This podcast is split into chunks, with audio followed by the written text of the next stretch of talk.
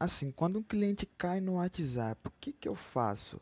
Eu acho que antes de tudo, antes de qualquer coisa, é você pensar que você não precisa colocar na sua cabeça que você não precisa ter pressa para fechar essa venda, porque o cliente ele nota isso. Então é importante você não demonstrar nenhum tipo de pressa, você trabalhar com o cliente, você conversar com ele, você conhecer ele, você tirar as dúvidas dele, perguntar a, a dor que ele tem Entendeu? Então, algo essencial antes de qualquer coisa é você não ter pressa para fechar uma venda.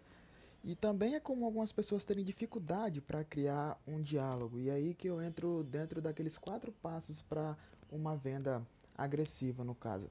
É uma apresentação, uma conexão com o seu cliente, um levantamento de necessidade e caso é, esteja ali um diálogo, esteja uma coisa maneira, você vê que dá para trazer ele, você parte para o fechamento. E por último, eu acho que é muito importante você também demonstrar o assunto, o vendedor ele demonstrar domínio sobre o assunto que está sendo falado, porque isso vai mostrar que ele entende, que ele tá, ele sabe o que, é que ele está falando. Isso vai gerar uma autoridade em cima dos clientes dele. E é um dos principais gatilhos importantes para se trabalhar com um cliente.